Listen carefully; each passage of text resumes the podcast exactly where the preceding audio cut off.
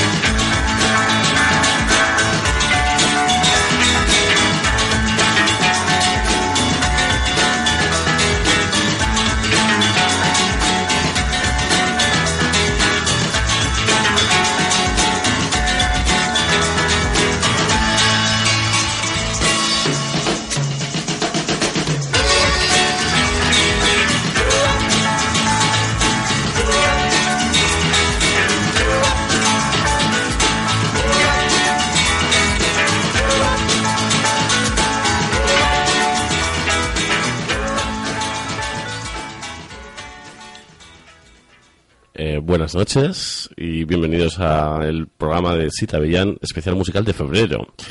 Y tenemos aquí a JN. Hola JN. A ver, repíteme otra vez, a ver. Hola a todos, ¿qué tal? Hola JN, ¿qué tal? ¿Se oye? sí, se te oye. Eh, bueno, pues eh, presentar la primera canción, ¿no? La que- Claro, claro, la que ¿qué, sonado. ¿qué canción era esta? Que bueno, en realidad no la voy a presentar porque es un, un pequeño acertijo. Vamos a iniciar el programa.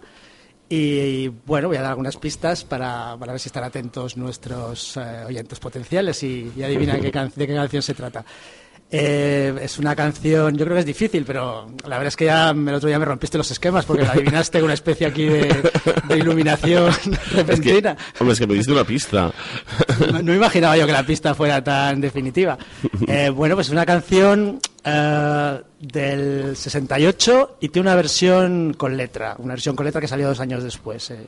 Es de las pocas caras A que vamos a oír hoy, hay dos Mm. o tres, pero vamos, casi todas son caras B o, o LP tracks. Y de hecho, pues eh, quizás sea de las más desconocidas, aunque es una cara. Y bueno, pues a, a ver si nuestros oyentes pues piden pistas o están un poco Mm. atentos si quieren saber un poco de qué se trata. De todas maneras, el, el grueso del programa va a ir por otros derroteros, porque esto, la verdad es que no sé ni cómo calificarlo, es un instrumental mm, rock o algo parecido. Sí. mm. Y lo que va a venir a partir de aquí, pues de rock tiene, tiene poco. Ha sido una, una cosa muy blanca, ¿no? Eh, sí, sí, es muy blanca. y, mm, y es un es un acertijo un poco a medida para los pegamines, yo creo. Sí, esto, sí, ¿no? Esto es un, yo creo un- que- un guiño cariñoso a, a- a Para los pegamines pegamines. o para los que piensen en los pegamines, pero los, los pegamines deberían tener información privilegiada, yo creo. Sí, sí, sí. y, bueno, pues... Eh, y bueno, hoy pues te has ocupado tú de, elegir toda la música, yo vengo aquí a... Desde oyente. Eh, sí, yo vengo aquí a darte al play, ¿no? y así que venga, vamos a empezar, cuéntanos después de, de la canción Misterio. Pues de la canción Misterio viene otra canción Misterio también, aunque estábamos a decir el título y vamos a decir, vamos a dar toda clase de detalles, pero vamos, una canción, es un grupo misterioso y una canción misteriosa. El, la canción se llama She Went Away y es, el grupo es Lisa and the Vistas. Y bueno, el, ella realmente y su grupo son, son un misterio, tienen bastantes seguidores en la escena, escena lo digo con segundas, Northern Soul, entre los aficionados al Northern Soul, aunque esta canción en, en, particular, no, yo creo que más que Northern Soul tiene adeptos dentro del, de la escena Lowrider. Rider Es un medio tiempo, entonces para los Northern Soulitas como que no es muy apta para bailar. Claro. Y tiene, tiene bastantes cosas yo creo que conviene, conviene eh, destacar o conviene citar. Es el primer, el primer single que se editó en un sello pues que yo creo que es mítico dentro del Northern Soul, que es el sello Shrine, que fue fundado por Eddie Singleton con Rainoma, Rainoma Singleton antes Rainoma Gordy. Que fue la mujer de, Berry Gordy y cuando se divorció de Berry Gordy pues se casó con, con este señor Eddie Singleton y fundaron este, este sello eh, Rainoma fue, fue fundamental en, eh, a la hora de dirigirse el, imperio Motown, todos sus sellos, y de hecho fue la que convenció a Berry para pues para que fundaran su propia su propia empresa para licenciar las, las canciones, la famosa Jovet, Music pues eh, de ella fue la idea, o eso dice ella, y según cuenta también ella, porque una vez que se divorció largó toda clase de sapos y culebras, según cuenta, cuando, cuando fundaron la, la Jovet, pues eh, al de unos días, Berry Gordy la convenció, no sé con qué con qué argumentos de que era mucho más conveniente que cambiaran el nombre que, estaba a nombre de los dos, el nombre de la compañía exclusivamente a nombre de Berry Gordy, con lo cual ella se queja de que perdió millones de dólares por todos lados.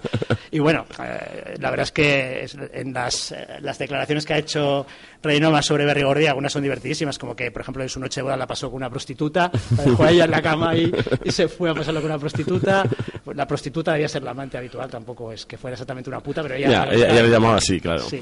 Y bueno, pues esta, esta canción, eh, Si Went Away, a mí me gusta mucho y tiene también de particular que fue arreglada por Jimmy Reeves, que es un, es un arreglista pues, que después ha, ha, intervenido en algunos proyectos muy conocidos, como el Berlín de Lou Reed, por ejemplo.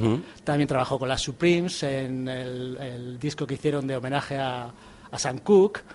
Y bueno, pues es un, yo creo uno de los grandes arreglistas. Hoy vamos a hablar bastante de, arreglistas, que son una de las figuras para mí importantes dentro de la música pop. Y si quieres... Eh, vamos a escucharla, claro que sí. Bueno, qué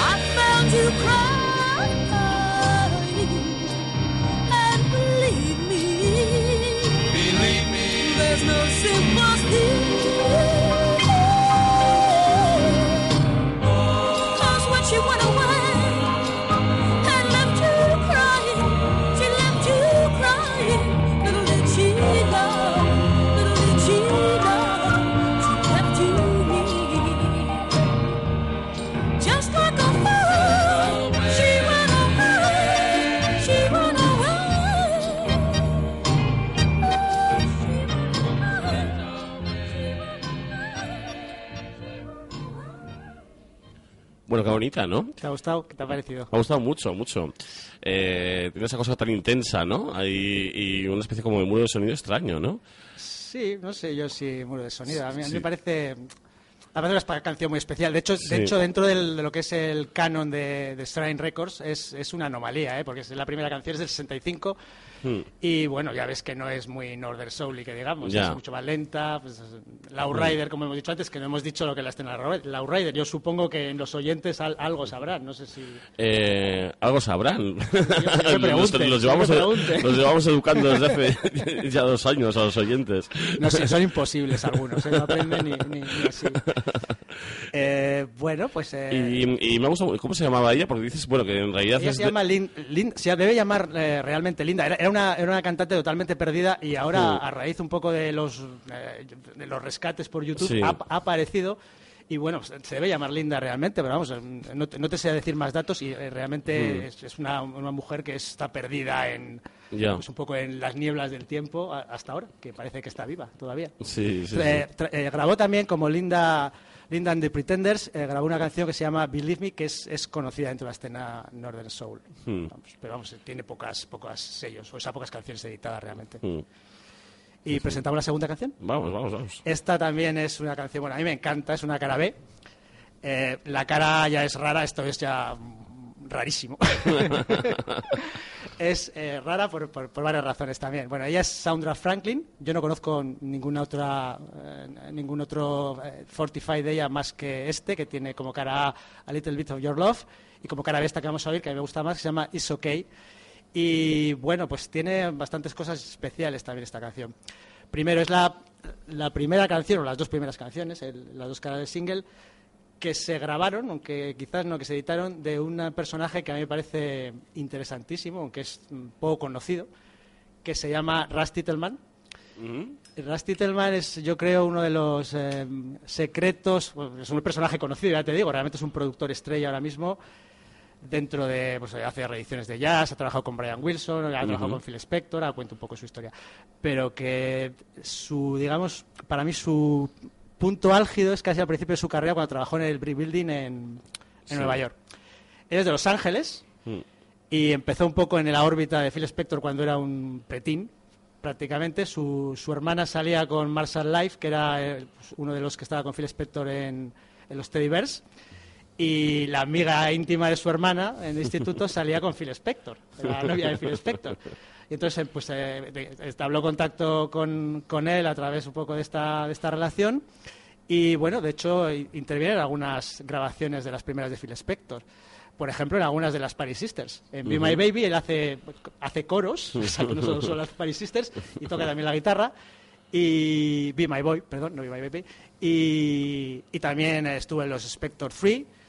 Y bueno, des- des- después eh, contactó con Screen Hems, la productora, y por intermediación de Barry Mann, fue a Nueva York donde grabó, pues algunas, yo creo, compuso y, y, y se grabaron algunas de las maravillas para mí de- del Brave Building, como son Deserve You, de las, eh, de las eh, Cookies, eh, bueno, en fin, que verdaderas maravillas. Y pues eh, la verdad es que su paso por el Brave Building fue como una estrella fugaz, estuvo muy poco tiempo, como un año. Estuvo fue novio también de una de las Cookies, Ujú. Darlene McCree que de hecho le compuso una, una canción para ella, My, My Heart is Not in It. is Not in It. Y bueno, yo atesoro las canciones un poco que grabó en durante su estancia en el Brave Building porque me parecen, pues eso, la crema de, Hmm. de lo que es el sonido Brave Building. Y bueno, pues esta canción es, es muy especial. Tiene, tiene también como detalle un poco a, a destacar que el productor es, es un, es un productor y arreglista importante que es Jim Page, que es especialista en, en arreglos de cuerdas suntuosos. Por ejemplo, es el que, el que hizo el arreglo de cuerda de You've Lost That Loving Feeling de los Wright Ujú. Brothers. Pero aquí ya verás que arreglo que no es, es minimalista a más no poder y aún así es como si fuera una orquesta. O sea, Ya. prácticamente el instrumento y es como si fuera una orquesta. Es majestuoso. Y bueno, pues se lo oímos si quieres. Venga, vamos a escucharlo.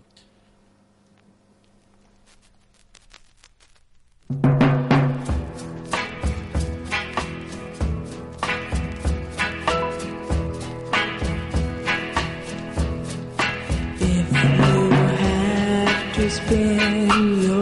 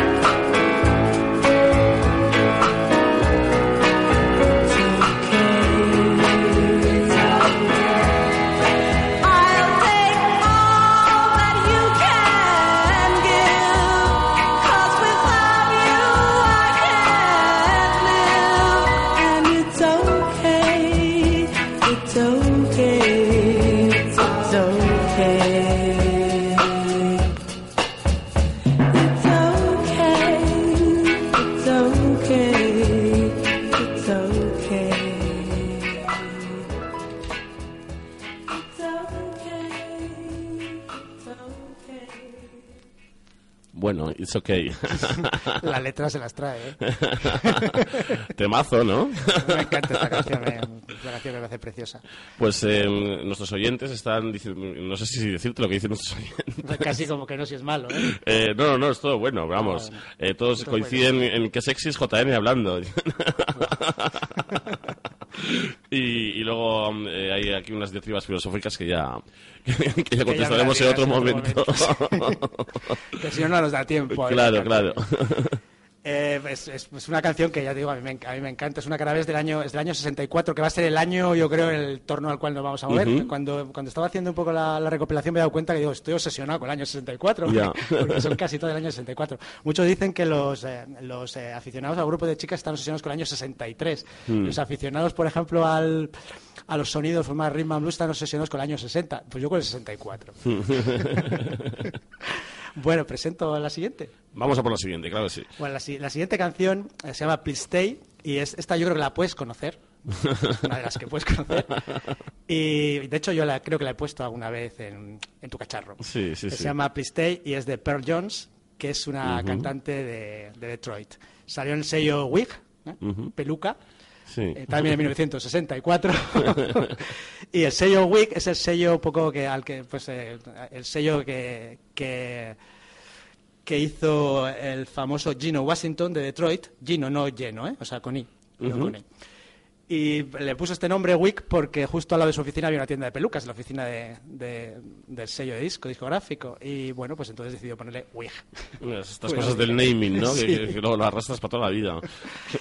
Eh, eh, eh, ya verás que es una, es una canción, a mí me parece también preciosa. Y bueno, tiene como particular también que el grupo de acompañamiento que más negro no puede, no puede sonar es el, vamos, el- la apoteosis de la música negra es, son blancos, blancos y adolescentes. De hecho, todas las personas que estuvieron implicadas en este disco, incluido el productor, Gino Washington, como he dicho antes, la propia cantante y compositora, lo compuso ya Pearl Jones, y el grupo, que se llama Jeff and the Atlantics, todos tenían menos de 18 años. cuando grabaron. O sea, todos adolescentes como mucho. Y bueno, pues eh, la verdad es que este grupo, Jeff and the Atlantis, era un grupo de rockeros que pues, se vio envuelto un poco en la escena de la música negra ahí en, en Detroit y pues eh, grabaron mucho con, con Gino y también con Nathaniel Meyer, también con Oral Strong, que es un cantante que me, me vuelve loco de Detroit. Y yo creo, pues, si quieres la escuchamos, una canción ya verás interesante, es una cara B también. Perfecto, pues vamos, vamos a ella. Take three.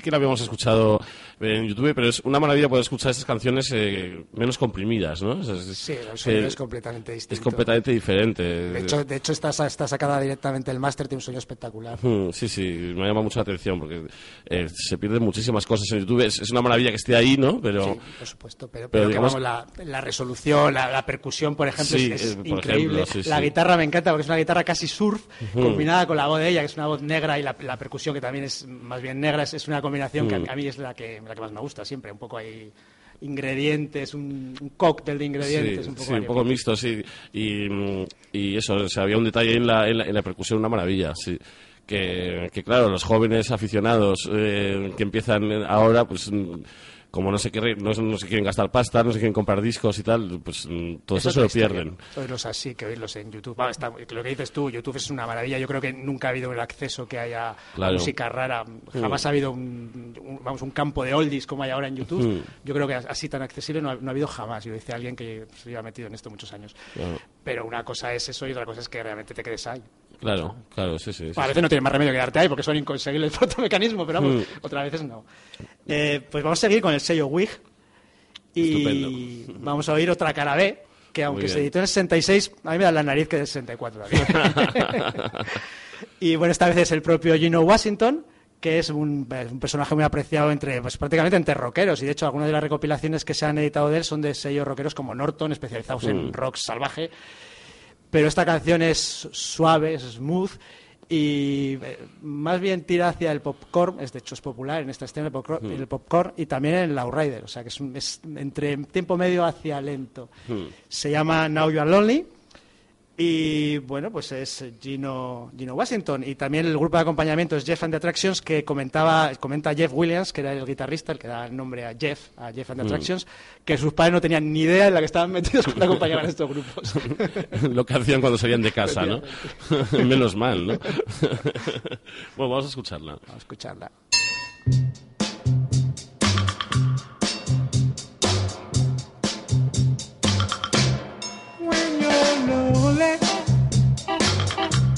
You get a feeling. Are you willing to go on? You said that you loved her. You said that you need her.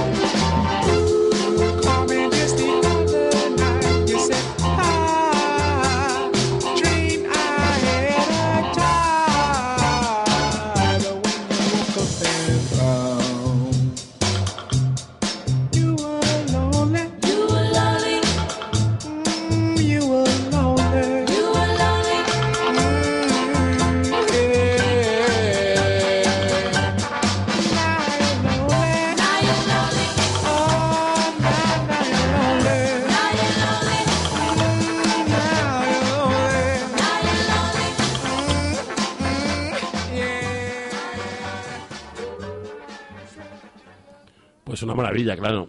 Me parece bonita, ¿eh? Sí, Eh, es que la escena Popcorn y Lowrider comparten varias cosas, ¿no? Sí, en comparten, realidad- comparten pues poco su fascinación por los oldies, soulies o algo parecido. Lo que pasa es que el Lowrider tiende más hacia los tiempos lentos y el popcorn es, está obsesionado con los tiempos medios. De hecho, Sí, vamos a hacer lo que sea, sí, sí, modifica las revoluciones hace falta para lograr por arriba o por abajo un tiempo medio. Y el Lowrider tira más hacia, los, hacia las baladas y tiempos mm, más bien lentos. De hecho, el Lowrider era para pavonearse el- en los coches eh, tuneados, hacían macarras de las bandas un poco latinas en, en Los Ángeles y también San Francisco. Todavía hay, hay este, en el Lowrider. Este, En San Francisco y sobre todo en Los Ángeles, en el East LA, todavía hay gente que pues, mantiene la tradición con sus coches totalmente tuneados. Hacen, pues, se- es un pavoneo Se directamente. pasean, sí, sí. Y van detrás oyendo esta música con las ventanas abiertas, oyendo música lenta y pues, buscando pelea. Realmente, Eso Ya. es un poco estar asociado a las peleas entre bandas en, en Los Ángeles. Una maravilla, Es que esta vamos. música más que, más que animar a la pelea, anima, no sé, a, a bailar o, a abrazarse. Pero bueno, son, son peleas muy fasbinderianas, ¿no? Sí, peleas, pero vamos, eran peleas a, a- a navajas. Vamos, yo digo que era un poco pues, una especie ya de, de ritual de, de amor y navajas. Y bueno, pues es una canción que a mí me gusta mucho también. Vamos a mantener un poquito, ya verás, el, el tono. Vamos a acabar bailando, tío, me parece aquí.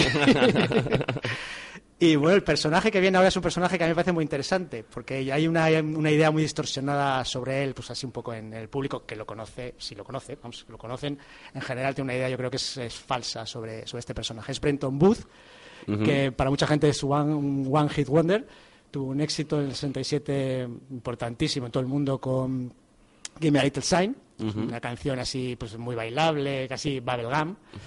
Y bueno, pues es una anomalía dentro de su repertorio realmente, porque Brenton Booth está especializado en canciones lentas y de hecho es un ídolo absoluto dentro de la escena Laurel y los chicanos soul y él no es chicano, es negro. ¿eh? Y hasta tal punto es un ídolo de la escena un poco chicana soul y de, los, y de la escena Lowrider que muchas veces le califican de brown eyes soul cuando es negro, más negro no puede ser. vamos. Nació en Luisiana, de hecho, y bueno, ha vivido casi toda su vida en California y tienen pues un seguimiento importantísimo en- entre la escena de chicana, chicanos aficionados al soul. ¿eh? Y esta canción se llama Take a Chance, es de 67, o sea que abandonamos por un rato el 64, 64. volveremos al 64, y es un LP track de un LP de 67 que se llama así precisamente Take a Chance. Es muy, muy bonita, ya veréis. Muy bien.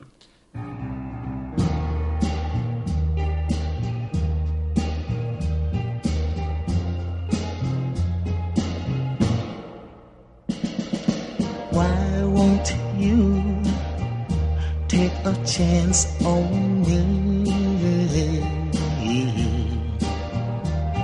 And let me show you how wonderful true love can really be.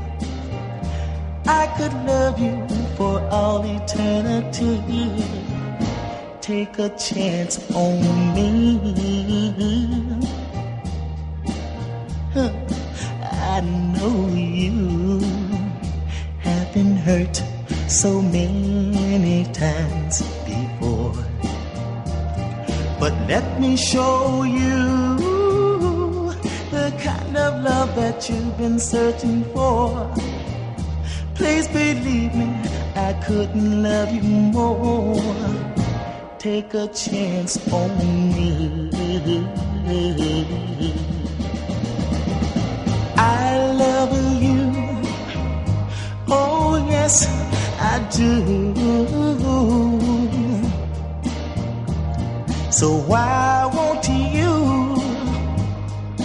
take a chance and love me too? Give it a try. And I promise I won't let you down. I'll be there anytime you chance to look around. And I will follow you no matter where you're bound. Take a chance on me. Darling, take a chance. Darling, take a chance. Ooh, take a chance on me. Tremendo, ¿eh? Qué, qué maravilla. Has visualizado las peleas con, con absoluta fidelidad. Es ideal para, para vamos, clavarse navajas en el asiento trasero de un coche. es perfecto. Pues eh, ahora vamos a volver a 64. O sea, siempre vamos a girar, ya he dicho, alrededor de 64. Y bueno, pues vamos a oír una canción de un grupo que es, es una institución dentro de la escena Beach, la que nos faltaba, Por recorrer. sí, por recorrer efectivamente dentro de un poco de las que giran alrededor de los oldies soul. ¿eh? Y bueno, la escena Beach es una escena bas- basada, como digo, en oldies soul, también, también pop, pero vamos, bailable, tiempos también medios, que es característica de, de las Carolinas, de Carolina del Sur y Carolina del Norte, de las playas. La gente baila en las playas, en los chiringuitos que hay, este tipo de, de oldies. ¿eh? Y bueno, pues es uno de los grupos más asociados con esta escena, que son los Tams, es un grupo muy famoso, pero la canción es rara. ¿eh? Es una canción que solo apareció en un LP, se llama Standing In, y el LP en el que figura esta canción, que es de 64, es el primero que editaron, se llama Presenting the Tams, y es un LP mítico, o debiera ser mítico, porque yo creo que mucha gente no es consciente de, de esto que voy a contar, para los aficionados a la escena jamaicana, porque de este LP que tiene 12 canciones, 7 canciones son clásicos eh, del rock steady. ¿eh? Mm. Fueron adaptados, pues, cuatro de ellas por Derrick Harriott, concretamente esta, Standing In, Do I Worry, que es, en realidad es un original de los Inks Post. También Walk the Streets, que es una canción, bueno, a mí me encanta esa canción, que es, el título original es You May As Well Forget Him. El original es de Jimmy Hughes, pero quizá la más, la, la versión arquetípica es de Os Stamps. Y bueno, también la, la rock estidificó de Rick Harriott. Luego hay otras tres, Close to Me, Riding for a Fall y Dancing Mood, que es muy conocida, que fueron pues eh, adaptadas un poco al, a la escena rocksteady por del Roy Wilson en el Studio One. Son absolutos clásicos las tres, sobre todo el Dancing Mood es, es- yo diría que es uno de los eh, ejemplos más perfectos de la transición entre lo que es el ska ralentizado que llamo yo y el rocksteady. No es un rocksteady por el ritmo, pero ya tiene todas las ingredientes del rocksteady que, es- que se, se huele como si estuvieran cociendo. Y luego hay otra Is Alright, también de este, de este LP, que fue adaptada también por Derry Harriott, y después hizo la versión para mí definitiva, ni Tams ni nada, es Lynn Smith, que es una especie de, no sé, de, de abismo, de angustia, lo que, lo que desarrolla en esa canción Slim Smith. Porque además eh, tiene unos coros que aclaran que todos los síntomas extraños que tiene el, el cantante se deben al amor, pero Slim Smith omite los coros y entonces parece una especie de, no sé, de, de posesión diabólica que está sufriendo o algo por el estilo, porque no, no sabe muy bien qué le está pasando. Y bueno, pues como digo, la canción es- se llama Standing In y Son de Tams. La compuso ya Joe South y está grabada en los estudios Fame. Y tiene una cosa interesante, que la guitarra, fijaos en la guitarra, porque es típicamente Curtis Mayfieldiana. O sea, es una guitarra que podría haber sido tocada por Curtis Mayfield. Sin embargo, está grabada en Alabama, porque desde luego no por Curtis Mayfield, sino por el guitarrista de, de los estudios Fame. Pues la oímos si quieres. Sí, vamos a escucharla.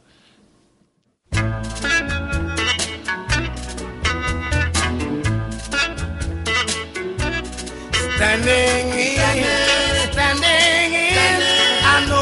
not the one you love. I'm just a friend. I've got the shoulder that uh, you cry on every time he leaves you all alone. But I wait in line till the day you find that I'm the one, one who really loves you. Then I'll be standing in, standing in no, no more. Listen to this boy here, baby. He's been playing you for a fool. It's so plain to see. But if I told everything I know, you'd only call it jealousy. So I'll keep on standing in, standing in. I know I'm not the one you love. I'm just a friend. I've got the shoulder that you cry on every time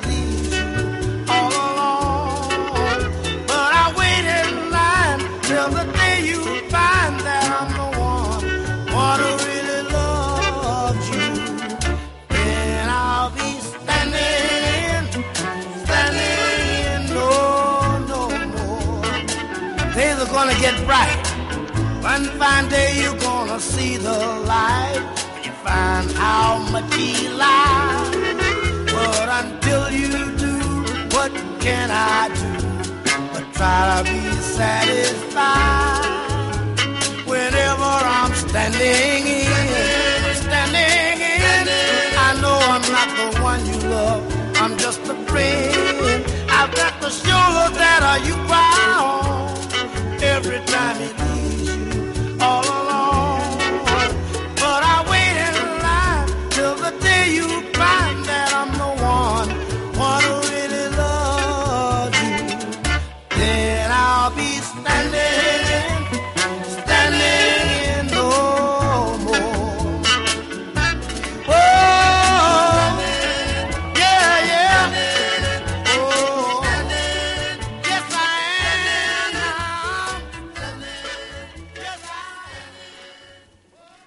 Ahí, queda eso. ¿Te ha gustado? Sí, me gusta mucho. ¿Es posible que este disco tuviera una portada de unos perros? No. Tiene una portada que se ve como una especie de gorra roja y pone presente in the Times. Present in the Times. Es que eh, me suena bastante, por eso, no sé. Y Sí, se me ha cruzado con los un- perros. ¿Cuál era el de los perros? Bueno, No, no, no, no hay perros. Para nada hay perros. Eh, es un LP. La verdad es que es, es difícil de encontrar, ¿eh? Y muchas de las canciones, bueno, en general están muy muy poco reeditados de Tams. Todo lo que todo lo que es de la ABC Paramount, que es de la editora que la, la casa discográfica que editó este disco, es- está muy muy poco difundido. De hecho, si no me equivoco, no pondría mano al fuego y que no me hagan mucho caso los oyentes, pero me da la sensación de que parte de los masters se quemaron de la ABC. Paramount. Entonces es difícil de encontrar. Claro. Vamos, que es un LP, ya digo, es, absolutamente mítico en pues en, para lo que fue el jamaicano, porque realmente siete canciones de Ya. 12 clásicos del rocksteady que se dice pronto. Sí, o sea, sí, todo el mundo tiene asumido que dentro del jamaicano, por ejemplo, Curtis Mayfield es una influencia Hmm. tremenda, o sea, ha sido uno de los pilares del rocksteady, pero no se suele nombrar The Tams. Y yo creo que, bueno, pues que a, a los hechos me remito. Bueno, pues lo, lo reivindicamos desde, desde EPSA. Totalmente. Estoy aquí bailando en la silla, ¿eh? Como estoy haciendo el sagging en la silla. Eh, bueno, pues eh, vamos a cambiar de ritmo, vamos a acelerar un poquito el, el ritmo, aunque mm, no por mucho tiempo. Es una canción del 67 y esta sí que es una canción mm, pues con eco en la es- escena Northern Soul. Es de un ritmo más rápido y bueno, es, es una canción maravillosa. No tengo muchos datos, la verdad, sobre ella. El grupo se llama The Antelex, que es un nombre raro, y la canción se llama Love Slave. De hecho, la- ta- también ha sonado en tu cacharro, de las pocas Sí. que ha sonado junto con la anterior, en un contexto muy diferente al que va a sonar ahora. y bueno, el, el- grupo es misterioso, el compositor tal A. Carcers es misterioso, prácticamente no se conocen otras, otras canciones de él. Puede ser alguien, algún miembro del grupo, probablemente el cantante, que ya veréis qué voz tiene, es una especie de Smokey Robinson. eh, pero más neurótico todavía. y bueno, el, el sello es un sello también rarísimo, se llama Flodavier, y al parecer era el nombre de la hija del dueño del sello, que era un jazzman que se, un jazzman que se llama David Polk. Y bueno, pues esto es todo lo que puedo decir de la canción. Espero que, que guste. Vamos a escucharla.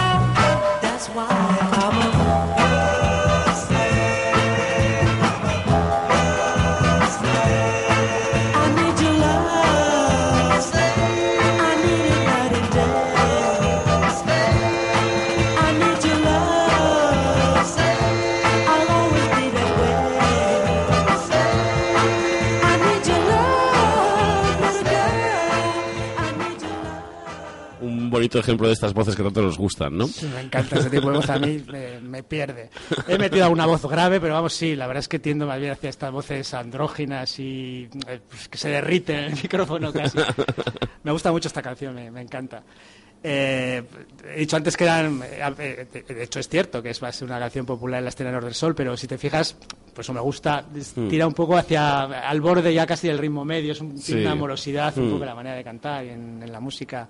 Y yo estaba aquí bailando en la silla y hoy no sé cómo voy a acabar. Vamos a, ahora pues a entrar un poquito en jamaicano. No, he- no he traído muchas jamaicanas, tres o cuatro. Esta es un- una de ellas, la primera, de hecho, que, que va a sonar, aunque ya hemos hecho alusión al jamaicano, con, hemos hablado de los Tams. Y bueno, es un grupo que... de- de- ¿Tú has puesto alguna canción suya en, eh, en el antiguo programa que Claro, se puede nombrar, se puede nombrar. en EPSA se puede nombrar casi todo. sí, casi todo. Eh, y bueno, pues eh, son los Gay Lads. Ajá. Y la canción es, es una canción maravillosa. Eh, Métele caña para que se oiga el bajo, porque es un bajo potente. Y el jamaicano, sobre todo, yo creo que tiene que oírse a mucho volumen para que el bajo te, te, te- te haga vibrar casi los órganos. Y se llama I Love the Reggae, pero reggae está, me imagino que sea un juego de palabras con gay lads, pero desde luego a, a mí me, me hace mucha gracia. Reggae está escrito re, R-E-G y luego gay, G-A-I, Ya. o sea, el reggae, por así decirlo. Y bueno, era el año 69, o sea que la palabra re- reggae que empezó a escribirse de muchas maneras ya, ya estaba definida en el Ya. 69, o sea que imagino que es un juego de palabras con el nombre del grupo. Pero vamos, a mí me hace mucha gracia y bueno, es, es una canción que se grabó en los estudios Randis que eran estudios que pertenecían a la familia Chin, uno de los muchos grupos, uno de los muchos familias o sagas de chinos que estuvieron implicados en la producción de, de reggae, de mucha jamaicana, que yo siempre digo que es música amarilla. Había personajes eh, chinos muy, muy importantes y muy influyentes y que han sido fundamentales para definir el sonido del reggae. Y bueno, los, los Gaylas son uno de los grupos más importantes de, de los años 60 en Jamaica. Empezaron en el Estudio One, donde sustituyeron a los Wailers como un poco grupo de cabecera. Justo fue un poco trabajaron entre los Wailers y los Heptones que vinieron después. Y después dejaron el Studio One, todo el mundo acababa tarifando Studio One, aunque pues, la verdad es que aprendían, yo creo ahí se formaban como en ningún otro sitio. Estuvieron después trabajando para Sonia Pottinger y después fundaron su propio, su propio sello en- con Roy Wilson y, y algunos personajes más. Editaron después esta canción en 69 en Randys y después ya trabajaron para Beverly's, que era propiedad, un sello propiedad de otro de los chinos fundamentales de la música jamaicana, el quizás el más importante, Leslie Conn. Y bueno, pues es una canción que, que a mí me gusta mucho. I Love the Reggae se llama y son los Gaylas. Vamos allá.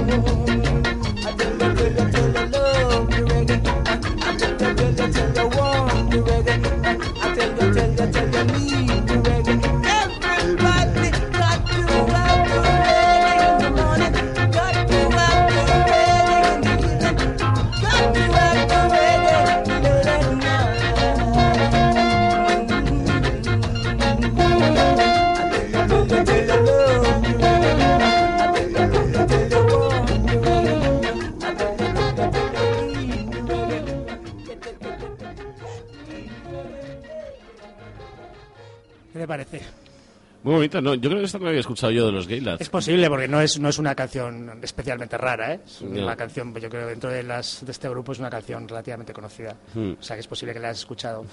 A mí me gusta mucho, este, este- me parece trepidante. O sea, es, Sí, como- sí. como tiene to- es la, la típico poder hipnótico que tiene el, el reggae y que vamos, te parece que te arrastra ahí como una especie de, de maremoto y te mete como en otro estado mental, ¿no? Y bueno, a mí me, me llama la atención lo bien que mezcla, mm, no se hace mucho, yo creo, bueno, sí que se hace, pero no es tampoco muy habitual. Lo bien que mezcla la música soul con la música reggae. El, el Hmm. fondo yo creo que se, se puede mezclar perfectamente y sin, sin transición y no, no me parece- no, no suena raro, ni se ve una Hmm. discontinuidad, ni... Sí, Es sí, que sí. la, la música que tenía que sonar en los garitos, eso tenía, tenía que sonar estas cosas. Los garitos, ya sonará, ya sonará. Eso estamos... Entonces, si sonar puede sonar, otra cosa es que, que, que, vamos, que- Otro- te intenten linchar o... saco roto, sí. Eh, este viernes abrió un garito Silvia Superstar eh, Ah. en lo que era la sala Estela antes y tal, y, y, yo no fui, ¿no? Y en el flyer ponía pues eso, rock, no sé qué, soul, tal, no sé cómo. Y el DJ para inaugurar era Mario Vaquerizo, ¿no? Seguro que soul, entonces, sí, Entonces, sí. claro, son- soul, pero vamos, a tope. Entonces, eh, no sé, a ver si, si, si Silvia, eh, si hace ahí una Sí, selección... te, si te contrata a ti... No sé, pues, todos hombre, si me una contratara a mí, algo haríamos, pero no, o cualquier otro, y bueno, no sé, en fin. Vamos a seguir en Jamaica, en torno un poco a la misma época, un año antes, pues, esta canción en 68, y como Jamaica va siempre un poco con cuatro años de retraso, podemos decir que estamos en el 64. es Alton Ellis and the Flames. Alton Ellis es una de las, bueno, de las voces más maravillosas que ha salido de Jamaica, bueno, no solo de Jamaica, es, le llama el Marvin Gaye de, de Jamaica, pero bueno, es- no necesita comparaciones. Alton Ellis es Alton Ellis. Y bueno, es, es una canción grabada en los famosos estudios Treasure Isle, que los que estamos obsesionados. hemos, hemos hecho un, eh, un máster. Sí, es uno de esos estudios que son, y como digo, hay un instrumento en sí mismos, porque son inmediatamente reconocibles, como los Gold Star o como los estudios, el estudio, los estudios de, de Detroit, de la Motown, o sea, un, un estudio que tenía un sonido peculiar, ¿no? Y en este caso, además, en este estudio Treasure Isle, el- parte del sonido era porque estaba completamente construido en madera. Estaba encima una licorería, ya se demolió el edificio, por cierto. Estaba construido encima de una licorería y bueno, pues era totalmente madera y es, pues, yo- dicen al menos que es pues parte de lo que generaba ese sonido tan cálido, tan envolvente. ¿eh? Debía tener agujeros en el techo porque el, el dueño de los estudios, Reid, por lo visto era una persona con muy mal genio y cuando algo no le cuadraba o le parecía que estaban dando alguna nota falsa o que no funcionaban las cosas como él quería, pues disparaba al techo. de manera que tenían, los tenía muy disciplinados a todos los... Sí, sí, grababa, grababa las canciones a la primera. La canción se llama How Can I y es un guiño al cacharro. ¿eh? Hmm. Y bueno, pues a todos los que han seguido un poco el, el cacharro desde, desde hace tiempo. Hmm. Y el guiño está en los coros de la canción, que lo vais a ver enseguida. ¿Cuál es el guiño? La canción se llama, como digo, How Can I, es Alton Ellis and the Flames. Y bueno, pues es una canción grabada en Treasure Isle en 1968. Vamos a oírlo.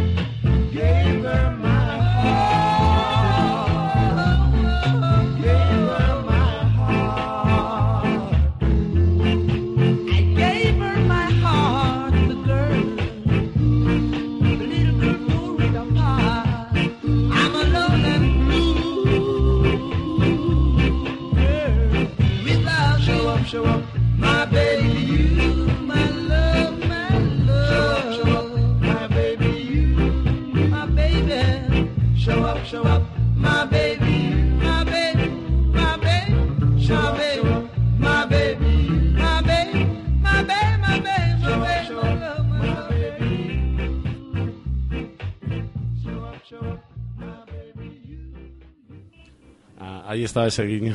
Sí, a Bárbara, Bárbara Luis A y Hello. Stranger. Hello Stranger, Los lo- coros son, son idénticos. Ah, que, que lo hemos escuchado el Hello Stranger de todas sus incluso plasmaciones. incluso de, de polizón en los coros en, en- en esta Sí. canción.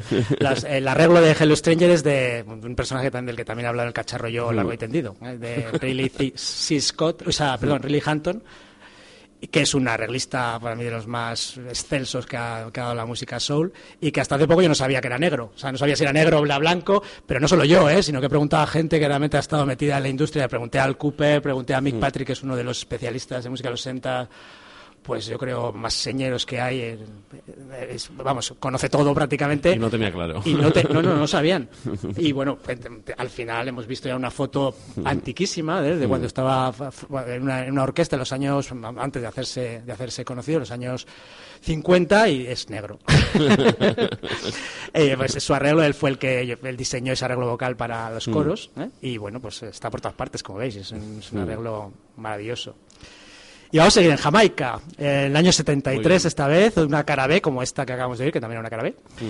Y esto está, está grabado en los estudios de Bunny Lee, que es un productor que, bueno, pues eh, creaba maravillas como churros, realmente trabajaba de estajo con un ritmo, grababa una voz, otra voz diferente. Y bueno, hacía mm, pues, canciones pues, como si fuera una factoría. Pero vamos, las canciones no pueden ser más, más perfectas o más imperfectas, bueno, más maravillosas. El cantante es Cornet Campbell y la canción se llama Just One Kiss, My Spell. Y bueno, pues es, es una maravilla. Vamos a escuchar además, es el año que nací yo, ¿eh? El 73. pues mira, dedicada a ti especialmente.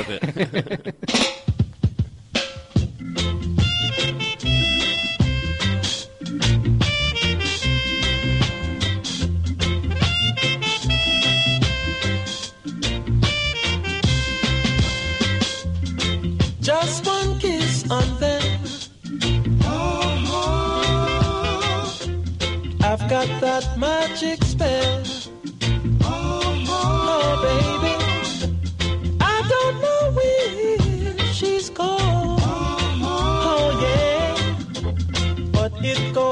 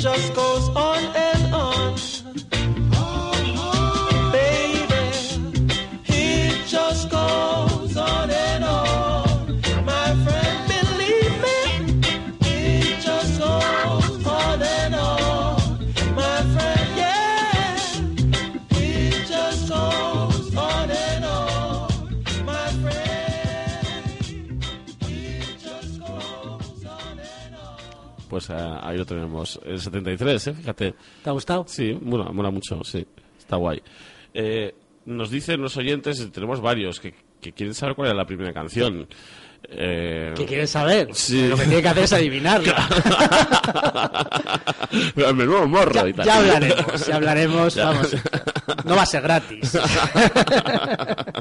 Tendrán que insistir, Sí, por lo menos. que insistir más o bueno, ya, ya veremos. Ya, Ya veremos. veremos. Al, al final todo se sabrá. Eh, bueno, pues eh, vamos a seguir en Jamaica y a la vez vamos a abandonar Jamaica porque es una canción un poquito que tiene un pie en Jamaica y otro pie en, en Inglaterra. El cantante jamaicano es de hecho también una de las voces más preciosas que, que salieron en Jamaica y es Jackie Edwards, Wilfred Jackie Edwards. Pero la grabación está hecha, está hecha en Inglaterra. Eh, de hecho, bueno, pues eh, Jackie Edwards se hizo famoso por las composiciones que hizo para grupos de rock en Inglaterra, como Keep on Running, por ejemplo. Para los Steve Winwood. Pero que él como cantante, la verdad es que es, pues, bueno, no sé, una, una absoluta maravilla. Y esta canción es una canción que a mí siempre me ha gustado mucho. Se llama Put Your Tears Away. Es del, del 68, es un LP track, de, un LP de la Island que tenía ese nombre precisamente. Y bueno, es una canción muy interesante, ya solo porque es una preciosidad, ya, ya verás, sino por los compositores. Los compositores eh, son dos personajes que a mí me, me han interesado por separado y bueno, pues juntos. Y encima, si ya lo combinas con Jackie Edwards, pues ya es una bomba como está. Eh, los compositores son Bobby Scott, que es un, eh, un compositor eh, que es, eh, se asocia normalmente con el mundo del jazz, el que compuso A Taste of Honey. Y bueno, pues eh, también compuso, por ejemplo, His, His and Heavy, He's My Brother para los Hollies. Pero vamos, él sobre todo es conocido dentro del mundo del jazz, ha hecho muchos discos de jazz, ha- incluso ha producido hasta Chet, Bake- hasta Chet Baker. O sea que es un personaje muy influyente en el mundo del jazz y de vez en cuando ha hecho incursiones en el pop, como, como esta canción. Y el otro personaje que todavía me interesa más es Richard Allert. Richard Allert, que es hijo de Fred Allert, que es un compositor pues, de- muy célebre. Es un personaje que compuso no demasiadas canciones, pero todas son absolutamente maravillosas. Yo me obsesioné con él hace unos años. Y bueno, eh, la verdad es que no conseguía tampoco muchos datos biográficos. Yo por lo menos cuando me obsesiono con un personaje lo quiero saber todos. y bueno, pues a través de una lista de correos con la que estaba entonces, con mucha gente americana, pues un conocido de la lista de correos consiguió contactar con su hijo en el gimnasio. Y bueno, pues eh, ya estaba todo dispuesto prácticamente para que pudiera hacer unas preguntas a, a su hijo y el hijo se murió de un ataque al corazón, o eso me dijo mi, mi amigo. Con lo cual, pues me quedé sin, sin esos detalles un poco que hubiera podido, me imagino, sacar a, al hijo de Richard. Vamos, eh, tiene unas canciones, Richard, eh, que son yo creo a cada cual más maravillosas, esta es, esta es una de ellas. Compuso mucho con un compositor eh, también que me gusta mucho, se llama Eddie Snyder que también como, como Richard Aller es un Juilliardita, uno de los personajes que salían de la famosísima escuela de piano de música de Nueva York, la Juilliard, donde salían personajes pues se formaban en música clásica y luego acaban haciendo pop, eh, pop exquisito, como esto que vamos a oír, porque es una canción básicamente pop, pero cantada por una voz soul. Y bueno, pues es una, una canción que yo creo que, que, pues, que va a gustar a todo el mundo. Put Your Tears Away, Jackie Edwards. Venga, vamos a oírla.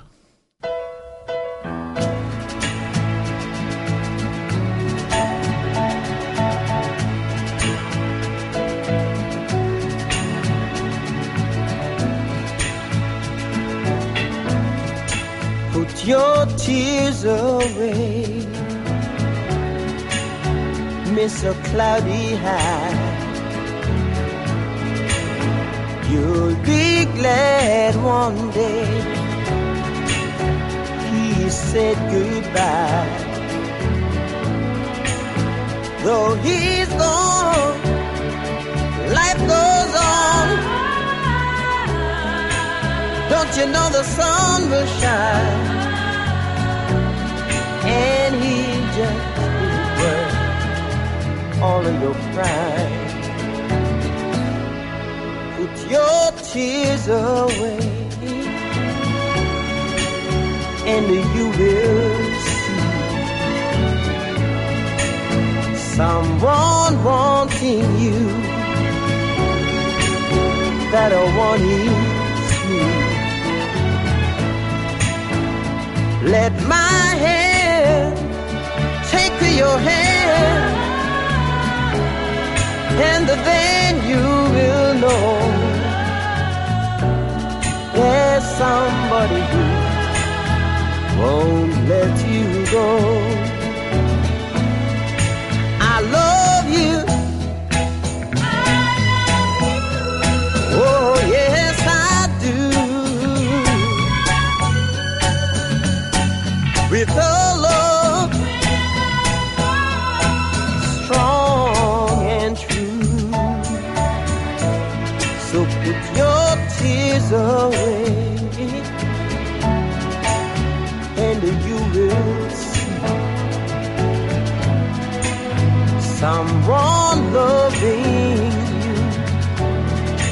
That one is me.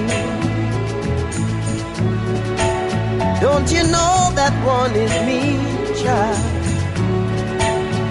Don't you know that one is me?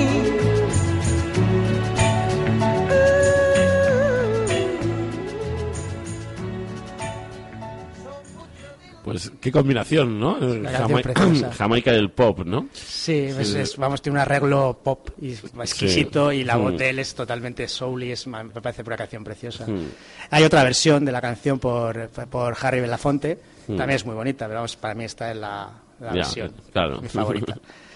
Y bueno, ahora vamos a enjuagar un poco el cerebro porque yo, vamos a sufrir una embolia de bonitas canciones. Hasta, hasta- ya estamos, hasta Miguel está moviendo la cabeza ya, o sea que ya está relajándose. Y bueno, es un instrumental, es el tema de Midnight Cowboy, pero no el tema que la gente asocia con esta película, que es el Everybody's Talking de, de Nilsson. Bueno, en realidad no es de Nilsson, es, una, es de Fred Neil y hizo una versión dos años después de Nilsson, que fue la que se incluyó en la película y la que todo el mundo asocia con la película. Este es un tema compuesto por John Barry. John Barry participó en la película, hizo muy pocas canciones, ahí participó todo el mundo. y John Barry compuso este tema, que es un tema donde el instrumento principal es la armónica, que está tocada por el famosísimo armonicista Toots Tilleman, es muy conocido dentro del mundo del jazz, y eh, tiene una orquestación también muy bonita. Es un tema corto, pero vamos, yo te lo encuentro maravilloso.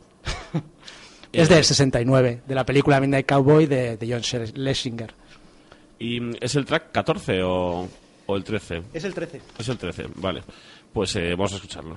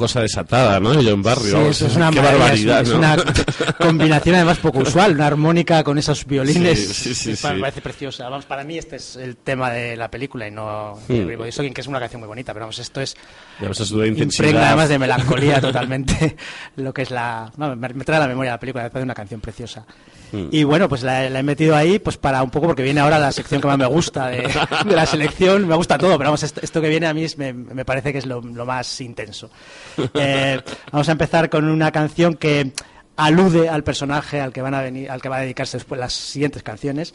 Y la canción es de un grupo de Washington DC que son los Diplomats. Es un grupo que a mí me encanta.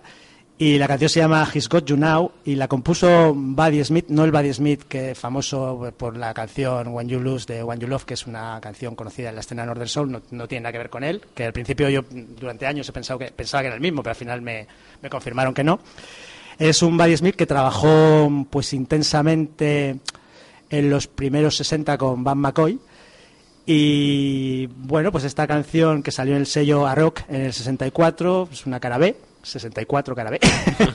es parece el leitmotiv de, de la sesión de hoy. De la velada. Y está producida y arreglada por Van McCoy. De hecho, ese, ese toque McCoy, Van McCoy es unos personajes que a mí más me fascina en la historia de la música pop, pues es pre- perfectamente apreciable, ya veréis, en, en el arreglo y sobre todo en el arreglo vocal. ¿no? Y bueno, pues vamos a escucharla, ya veréis. Muy bien.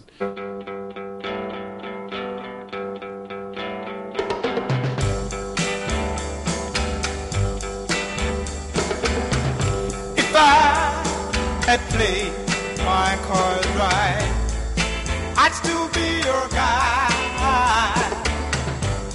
But foxy girl that I met caught my eye.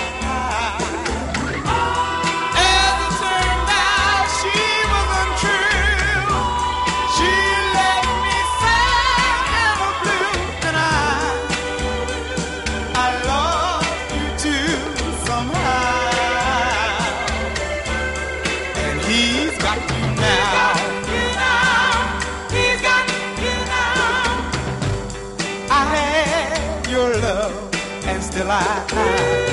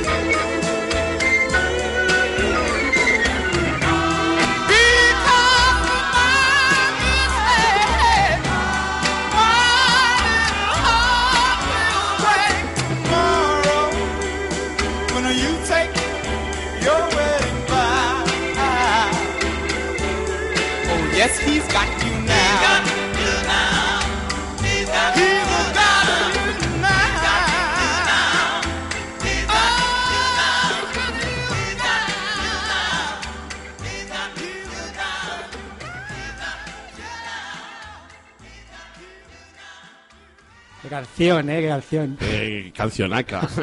Una maravilla, es una canción perfecta, es una la, la beat ballad, por así decirlo, es una balada Sí. maravillosa, vamos. Eh, vamos a seguir con Van McCoy, ya vamos a... Vamos a entrar en materia. y bueno, pues eh, una canción compuesta por él, eh, es una bossa pop, que es uno de mis géneros favoritos, como sabes. Para muchos es un género aberrante, porque es como una especie de popificación de la, de la bossa nova, pero vamos, ya verás qué canción, o sea que es más, más exquisita no puede ser. Si Jovín y vamos, yo que sé, Carlos Lira deben hacer canciones maravillosas, pues también McCoy podía hacer bossa novas maravillosas, tan maravillosas como cualquiera. Y bueno, pues se la canta nada menos y nada más que Leslie Gore. Es una canción muy rara, ¿m? pues realmente rara, salió solo en un LP, es un LP track de su LP Girl Talk. es de 64. y bueno, el productor es Quincy Jones. Y el arreglista es nada menos y nada más que Klaus Zuckerman, que bueno, sin ir más lejos, produjo el Wave de, de Jovín, o sea que algo de bossa nova sabía. Y bueno, pues es eh, una canción que yo creo superlativa. Vamos a escucharla. Vamos allá.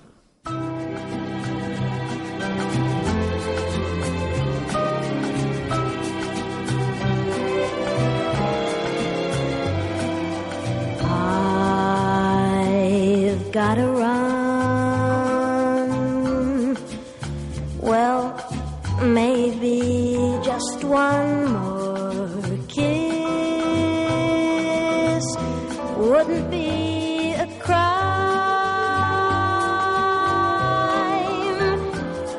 Gee, I hate to hurry, but my folks will worry, cause it's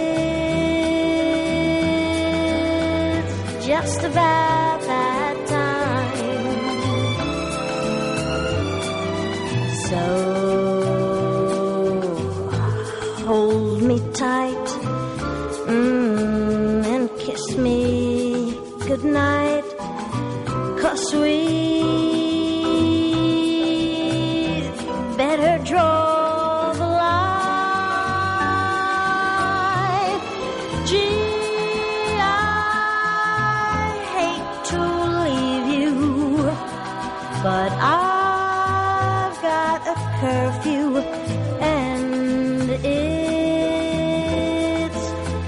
just about that time.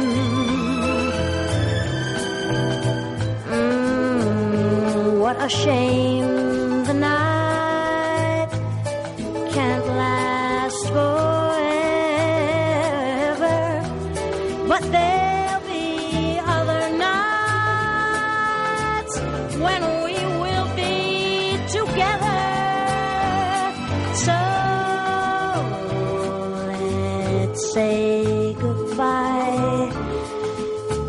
please, please don't try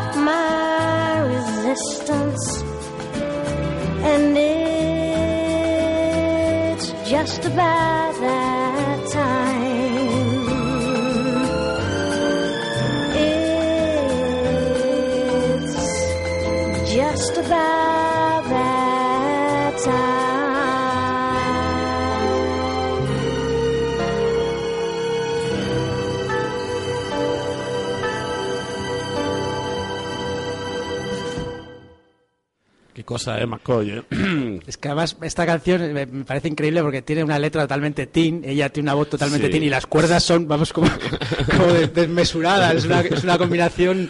Sí, porque ella canta, muy, ella canta muy fresco y, y- y se deja hasta Sí, la y letra, todo, la o letra sea. además, Mm. vamos, es una letra totalmente, pues eso, juvenil, pero vamos, que, que, que cuerdas, que arreglo, Que es claro, una, convierte una cosa- una en locura. Una canción suicida, completamente. Es la canción para el suicidio perfecto, ¿no? Es maravillosa. Y bueno, vamos a seguir con Van McCoy. Claro, claro. Eh, y además vamos a seguir el año 64. Esta canción es de una cantante de jazz, Terry Thornton, es Mm. una, vamos, una cantante que yo creo que es adorada por los aficionados al jazz, aunque tampoco es de las más conocidas, pero vamos, Mm. una exquisité de cantante. Y es una canción de Van McCoy, como digo, se llama Why Don't You Love Me, y fue grabada en el 64 en la Casa Columbia. El, el arreglista es Gary Sherman, que es un arreglista también especialista en arreglos majestuosos. Ya vais a ver aquí que, vamos, que, ¿Cómo se pone? desde luego hace honor a su fama. Y el productor es Clyde Otis, que es un, vamos, un productor eh, fundamental y es uno de los primeros hombres negros que tuvo, pues, eh, eh, tuvo responsabilidad total sobre, sobre casas discográficas. Bueno, pasó por muchas casas discográficas, por la Mercury, por ejemplo, y eh, por la Columbia, eh, que trabajó mucho con Nina Simone trabajó con Bruce Benton, bueno, trabajó con muchísima gente. Y eh, aquí con Terry Thornton, pues ya veréis qué, combinación también. Es una, es una canción que, bueno, a mí me gusta porque tiene una serie de ingredientes que parecen imposibles de combinar. Tiene un ritmo, ya veréis, de bolero o un ritmo afrocubano. Tiene una orquestación que parece súper desatado. Los coros son totalmente gospel, probablemente, no lo sé seguro, probablemente sean Sissy Houston y la madre de Winnie Houston eh, y Didi Warwick. eh, Se les, se les oye ahí en la lejanía. Y bueno, la voz es totalmente como, pues, de, de una cantante de jazz. Y eh, es- esta canción fue grabada también por Gladys Knight, en un LP también. y- y bueno, la, la versión de la Gladys Knight no, no puede compararse con esta. Y, y también la otra cara, porque esto es una cara B, la cara de, de, de esta canción, Why Do You Love Me, de Terry Torton, es el Either Way I Lose, una canción famosísima de McCoy, que mucha gente cree que la original es de Gladys Knight, pero no, es de Terry Torton. Las dos canciones, tanto el Either Way I Lose como el Why Don't You Love Me, que es la que vamos a oír, las grabó por primera vez Terry y después ya las grabó, producidas por el propio McCoy un año después, Gladys Knight. Y bueno, pues vamos a oírla. Muy bien.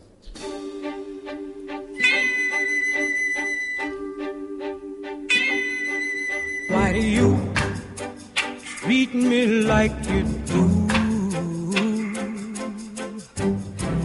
Tell me what can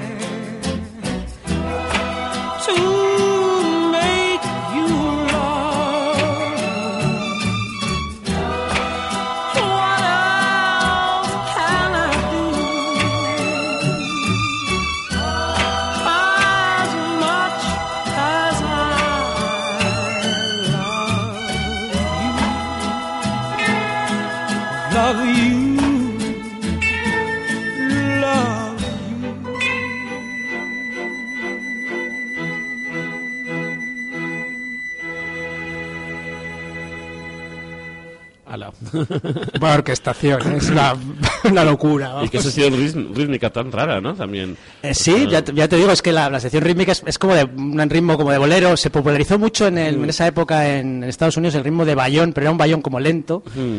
Esto no es exactamente un bayón, yo creo, pero vamos, sí que es como afrocubano el ritmo, pero luego, claro, eso es una especie Claro. de, orgía de violines, y de flautas y de... vamos, una, una canción maravillosa. Pues eh, por eso yo me acuerdo una vez en el cacharro eh, sal- surgió el, pues, uno de los temas más famosos de Van McCoy, de, de Sí. que es un- una canción disco, y eh, Gaspar decía que, que vaya arreglos, de vamos, que eran totalmente arreglos cutres, y yo me reía con sorna porque pensé, pues precisamente Van McCoy, desde luego, arreglos cutres no hacía porque era un especialista en pues en majestuosidades y que si los hizo así es por algo desde luego es simplemente porque quería Porque hacer hacer un ritmo pues, eh, pues, de- pues un ritmo de, de nursery de pegadizo y simple vamos a seguir con McCoy además ahora le vamos a oír a él. En una especie de lo hizo varios una especie de falso grupo de chicas o sea el, grupo es- en realidad es Van McCoy con su entonces compañera de crímenes Kendra Sputboots y grabaron muchísimo juntos, con 50 alias, y en este caso bajo el nombre de Paysets, que yo una vez pregunté a Kendra y me dice que la intención no era hacer un grupo de chicas, pero vamos, llamándose de Paysets y con estas voces que vais a oír y muchas veces eh, cantando en femenino como cantaba Van McCoy, la verdad es que no quedan muchas, muchas opciones. Y bueno, él se llama You Don't Know Baby, es, una, es un disco muy raro, es una cara B de un disco que editaron Van y Kendra como de Paysets en el sello Regina en el 64 y está compuesto, arreglado, producido y cantado con, por Van McCoy con Kendra Sput. Pues vamos a oírles una maravilla de canción. Muy bien.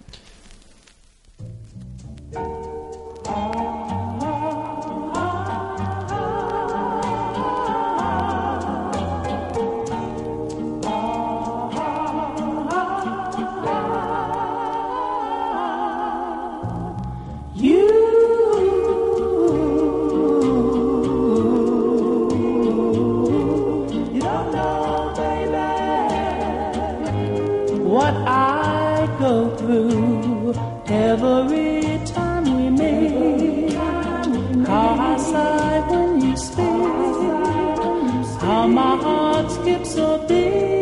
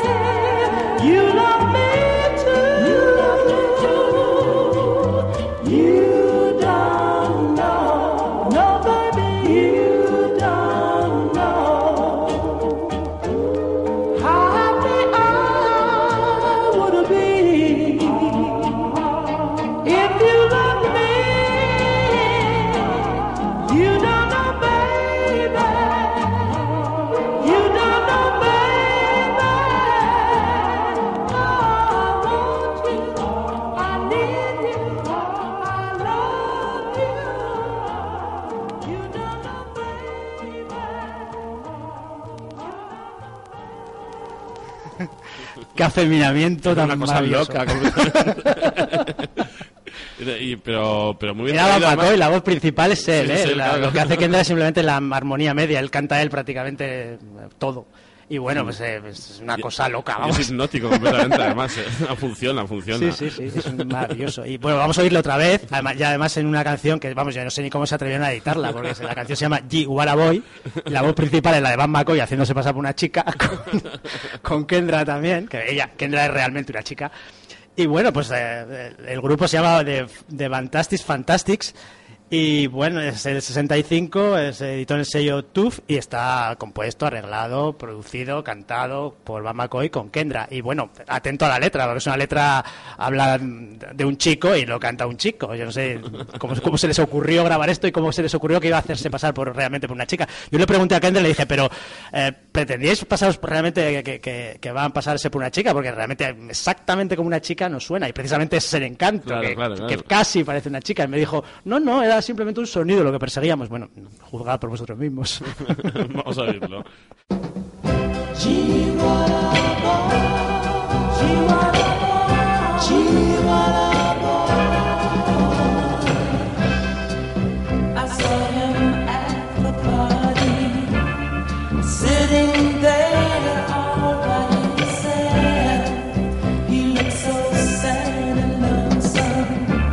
a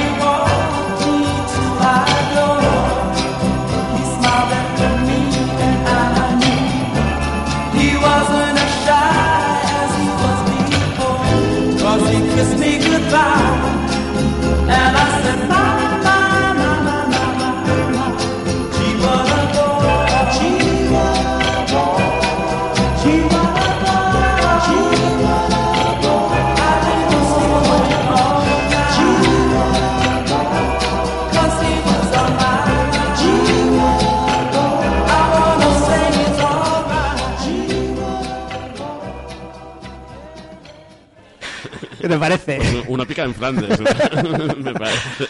Bueno, pues, según Kendra no pretendían sonar como un grupo de chicas, peor me lo pone, porque entonces no sé yo.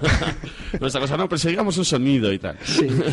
Se nos ha olvidado todo, claro. Pues esto ha sido un poco el núcleo de, de Van McCoy, vamos a cambiar de, de artista y bueno, pues no puede ser mejor el cambio porque vamos a, a oír a Lou Johnson, que es un, pues un, un cantante de soul que fue- es conocido un poco porque hizo muchas, muchos demos para Baccarat y también editó algunas, algunas canciones de Baccarat. Y bueno, esto es un demo, pues un demo, una canción, en cualquier caso no se editó en su momento, si no es el demo, pues en- eh, se guardó. ¿eh? La canción es conocida por Roy Hamilton, que se editó en el 64, o sea que probablemente esta, esta grabación también es 64, pero ya digo que es inédita. La canción se llama The Panic is On y bueno, pues la, la versión de Roy Hamilton es un clásico de- del Northern Soul, esta es más lenta. ¿eh? Y bueno, está compuesta por Bill Giant, Bernie Baum y Florence Kay, que es un, pues, un trío de compositores que pues, bastante importantes. Y es una, yo creo que es un- una bacariana, porque realmente tiene un- una influencia de Baccarat enorme. De hecho, le superan a Baccarat en su propio, en su propio terreno, como vamos a oír. The Panic is On, Lou Johnson.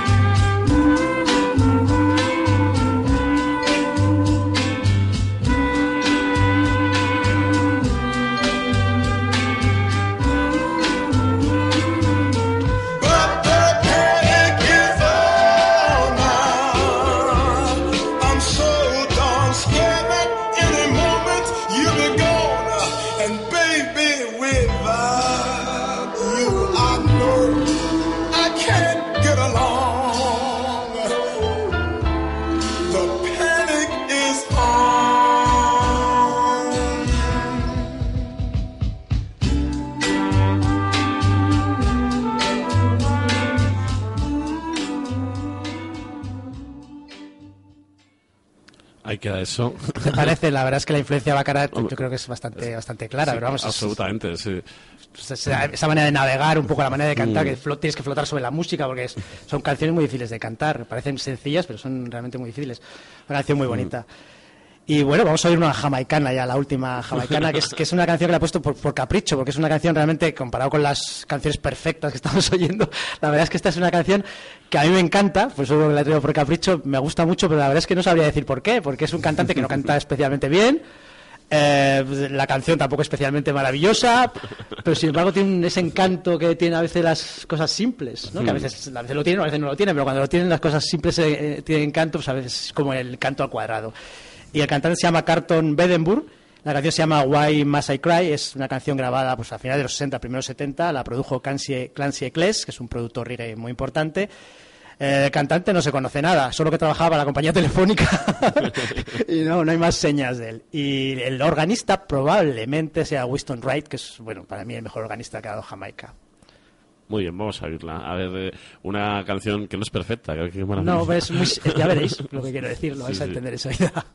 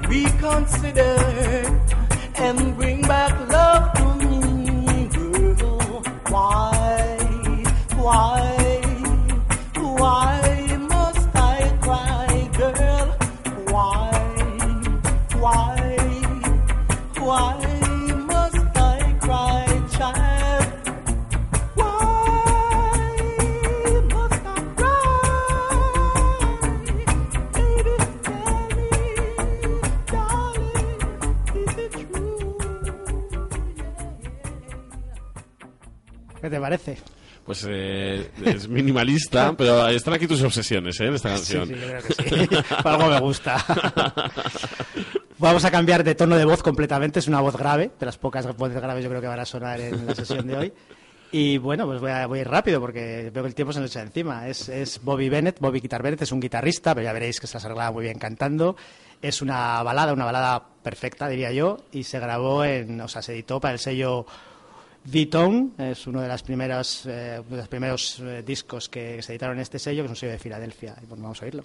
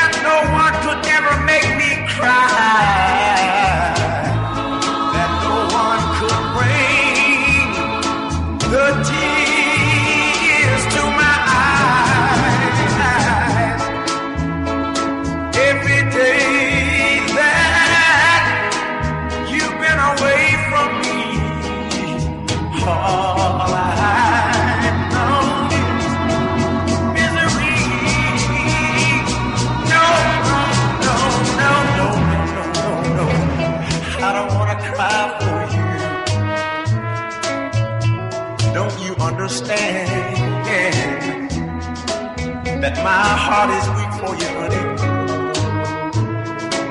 So please take my hand.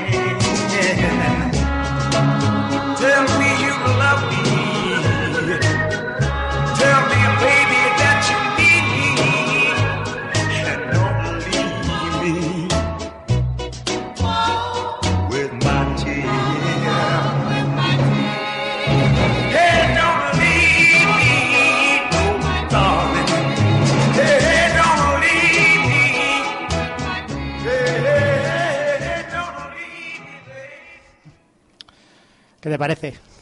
Una maravilla, claro, me va a parecer.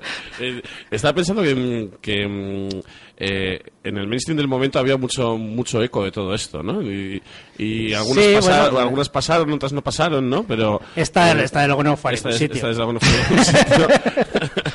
Pero vamos, Pero- es una canción perfecta. Claro, eso es, es completamente perfecta y, y es, es curioso el capricho ese, ¿no? Es una, Eh, es una canción tremenda. Vamos, pues, Mm. vamos a ver unos cuantos demos, un poco ya para Mm. entrar en, lo- en la recta final, lo que nos dé tiempo. Muy bien. Y bueno, este que vamos a oír es de, de Anita Humes con los Essex. Y bueno, es- es un demo del año 63, eh, casi seguro. La verdad es que no lo sé con certeza. Y probablemente es una de las canciones que grabaron un poco como demostración pues para la prueba que hicieron eh, para la compañía Roulette, ¿eh? pues cuando pues, se presentaron un poco para, para intentar ser fichados. Y bueno, pues afloró con el tiempo. Es una, es una canción muy bonita. Y fijaos la voz que tiene ella simplemente en un demo. Se llama I Let the Voice Know. Y atento a la letra porque la letra se las trae. Es una declaración de intenciones hedonista total. Vamos allá.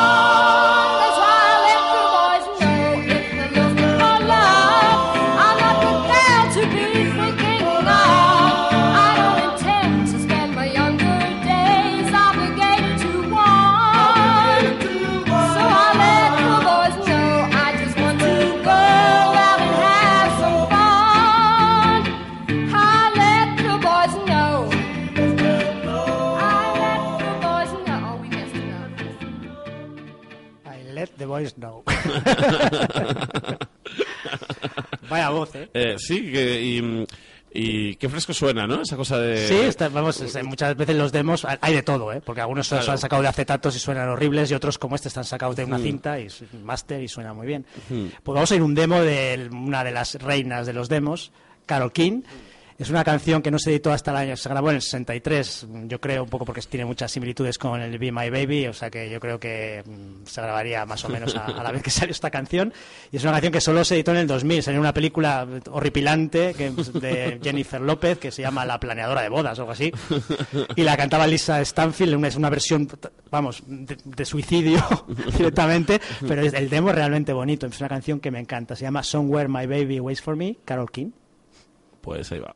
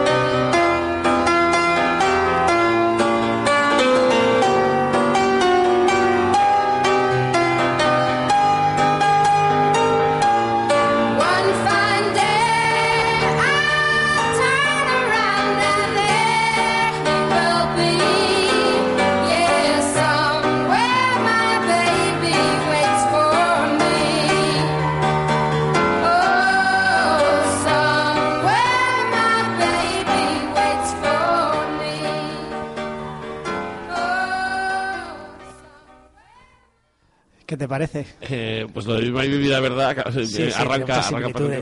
Pero que es un truco con el piano, qué guay, ¿eh? Sí, el, Que- el piano de Carol King es que es tan Sí. reconocible como su voz. Es un piano eh, que realmente bastante fácil de identificar. Tiene una manera Sí. de tocar el piano muy singular. Y no, la canción muy bonita, ¿eh? Sí, Bonita, es una sí. canción que me gusta mucho. Mm. Y además, no sé, no, vamos, la, la única vez que se ha, que se ha editado ha sido, ya digo, esa película, que, que mejor no oigas la versión. Ya, ¿eh? vale, vale. Claro, me lo puedo imaginar. Y bueno, pues otro demo de Jackie de Shannon esta vez, ¿eh? una canción que pues, se editó por dos chicas, una Diane Poster en, en Inglaterra y otra de Diana Down en Estados Unidos, pero vamos, como la demo no hay ninguna versión, y es Backstreet Girl, chica de la calle de atrás, y Jackie de Shannon, 1965.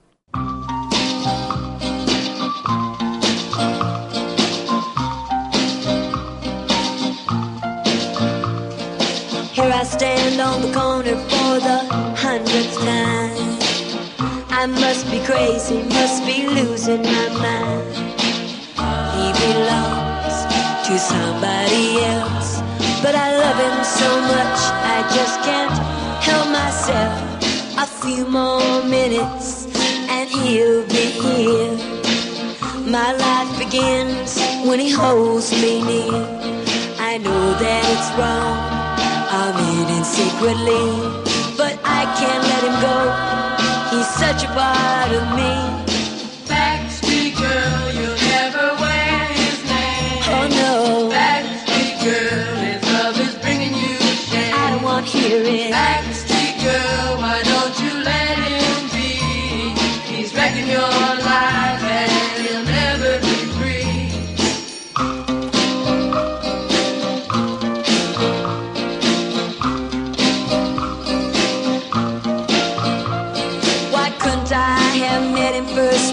must it be my fate to have to hide my love for him because it came too late? He belongs to somebody else, but I love him so much I just can't help myself.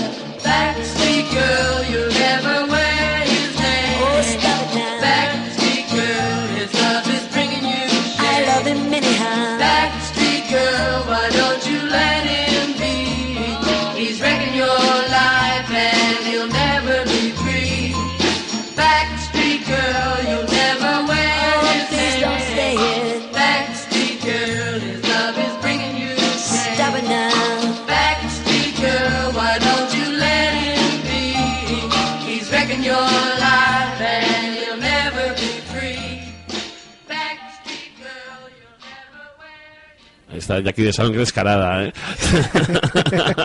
La chica de la calle de atrás. Claro. Es una canción muy bonita, es muy triste. Sí, sí, canción. sí, es muy bonita. Y esa cosa rítmica que, que ha salido varias veces. ¿Ya ¿Cómo se llama ese instrumento? El, que No son como dos maderas eh, que hacen como el clac. Ah, clac, clac, clac. No- no sé qué nombre tiene. Eh, tiene un nombre que es lo típico que en la orquesta te lo daban y dices, qué pringao, ¿no? Esta movida. Y, Pues y sí, sí tiene muchísima gracia. Sí, sí. Y bueno, pues llegamos a la última canción. Eh, la última canción, Dios mío, esto se acaba. Es una, es una canción, la verdad es que lo he pasado muy bien, ¿eh? O sea, he disfrutado mucho, porque me quedado ahí toda la noche. Eh, ya, ya haremos otras clases magistrales. Sí, Eh, otra, vale. a- no, sé, a- no sé si eso de la clase magistral es una crítica o no sé cómo Ah, ah, ¿no? no, no, no. en plan eh, no joder es que me parece me parece importante no hablar de Sí, hay que, hay cosas, que hablar de las canciones. es que Eh, si no, no, si no, se- no se disfrutan igual. Claro, claro, sí, sí. Y, y, mm, has abierto ahí varias vías para que, para, Para que la gente la investigue. gente investigue y eso, es- eso es guay. claro. Bueno, pues esta última canción es nada más y nada menos que Mary Knight, que es una cantante de gospel, pero vamos haciendo, no sé, no sé lo que está haciendo, ya lo diréis. Y bueno, la canción se llama Say It Again, es una canción eh, de Ashford, Simpson y Amster.